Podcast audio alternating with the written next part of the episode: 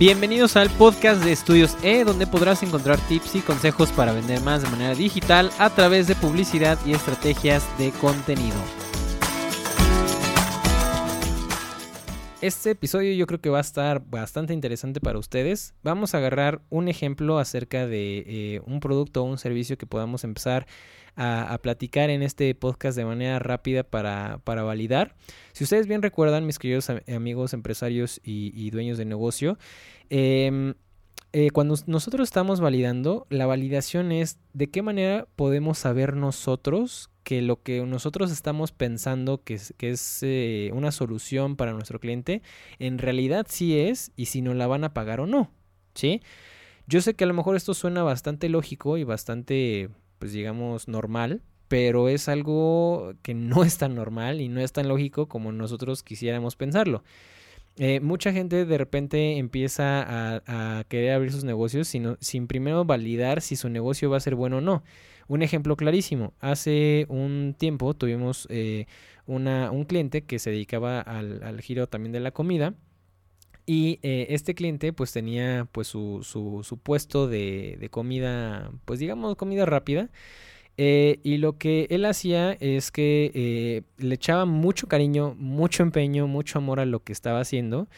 Y era lo único que, digamos, que lo podría diferenciar de, otras, de otros negocios del mismo giro alrededor de, de ahí, ¿no? Pero lo que no validó desde antes, y lo vamos a tomar como, como ejemplo para este podcast, lo que no se validó o lo que no se siguió es, primero, ver cuáles eran las soluciones que ya tenían sus clientes potenciales en ese lugar, ¿no?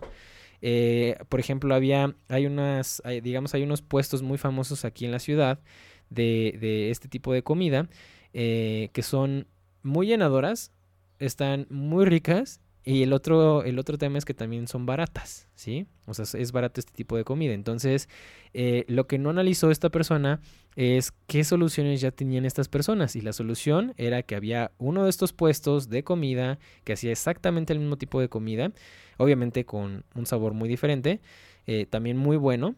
Eh, y, y, que esa gente que estaba vendiendo antes que él, pues le estaba yendo muy bien, porque estaban en un lugar donde la gente con ese nivel socioeconómico le gustaba mucho comer eso eh, en la cena, por ejemplo, y pues de eso era lo que se mantenía esta gente, ¿no? De, vender en esos lugares con ese nivel socioeconómico.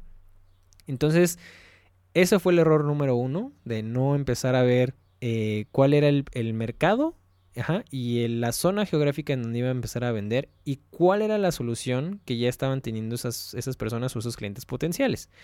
Entonces aquí pasaba algo muy curioso porque él decía, es que yo lo que voy a dar a diferencia de ellos es calidad. ¿Ok? Fíjense, fíjense en esto porque es algo muy importante e interesante que lo escuchamos muy seguido. La diferencia es que yo voy a ofrecer calidad. Entonces, sí, la calidad, obviamente, de los ingredientes, de, de, lo que él vendía, sí era muy superior a los demás pero lo que le falló a lo mejor a veces analizar, que fue una recomendación que le dimos, es, eh, ok, y tú sabes si esas personas que viven ahí alrededor de ti eh, o, que, o que van a asistir ahí a, tu negocio, es lo que están buscando, o sea, es, es, real, es eh, realmente la calidad de lo que están buscando la gente de esos alimentos. Y dijo, sí, yo creo que sí, porque aquí pues este, la gente pues, lo que quiere es comer rico y comer bien y comer algo que no les vaya a hacer daño. Y dije, bueno, está bien, no pasa nada, vamos a, probar qué tal eh, pues está su hipótesis. Obviamente estoy ya teniendo el local de comida, eh, ya haciendo la inversión que les había comentado. Eh, y entonces empezó a, vender, pero vendía muy poco, ¿sí? Y lo curioso de todo esto es que mientras él vendía poco, el otro puesto de comida que estaba vendía, pues yo creo que si no es tres o cuatro veces lo que él vendía, yo creo que es, que es poco, ¿eh? ¿eh? entonces, lo que, lo que podemos, digamos, rescatar, o sea, al final obviamente pues terminó eh, cerrando el, negocio. Eh, y lo que podemos rescatar justamente es cómo podemos, digamos, empezar desde un principio con el pie derecho para no invertir dinero de más, para no invertir tiempo de más en algo que a lo mejor no puede funcionar. Entonces, la primera cosa que tenemos que hacer es validar, ¿sí? ¿Cómo podemos hacer esa validación de manera fácil y sencilla desde un inicio? Eso es algo muy, eh, digamos, muy sencillo que podemos empezar a realizar. Es, por ejemplo, si ya está esta solución, esta solución cuesta poco, está rica, eh, eh, hay mucha gente y a lo mejor no es tan nutritiva con los mejores, pues digamos, ingredientes de la mejor calidad, pero es lo que está buscando la gente de ahí, ¿sí? Entonces yo, al, ah, digamos, al primer momento en el que me doy cuenta de eso, es decir, ok, bueno, mi hipótesis ahora es que esta gente busca algo de más calidad. Entonces, ¿cómo puedo yo validar si esa hipótesis que yo tengo es cierta o no? Ah, pues muy sencillo. Lo que puedo hacer es empezarlas a vender a domicilio, ¿sí?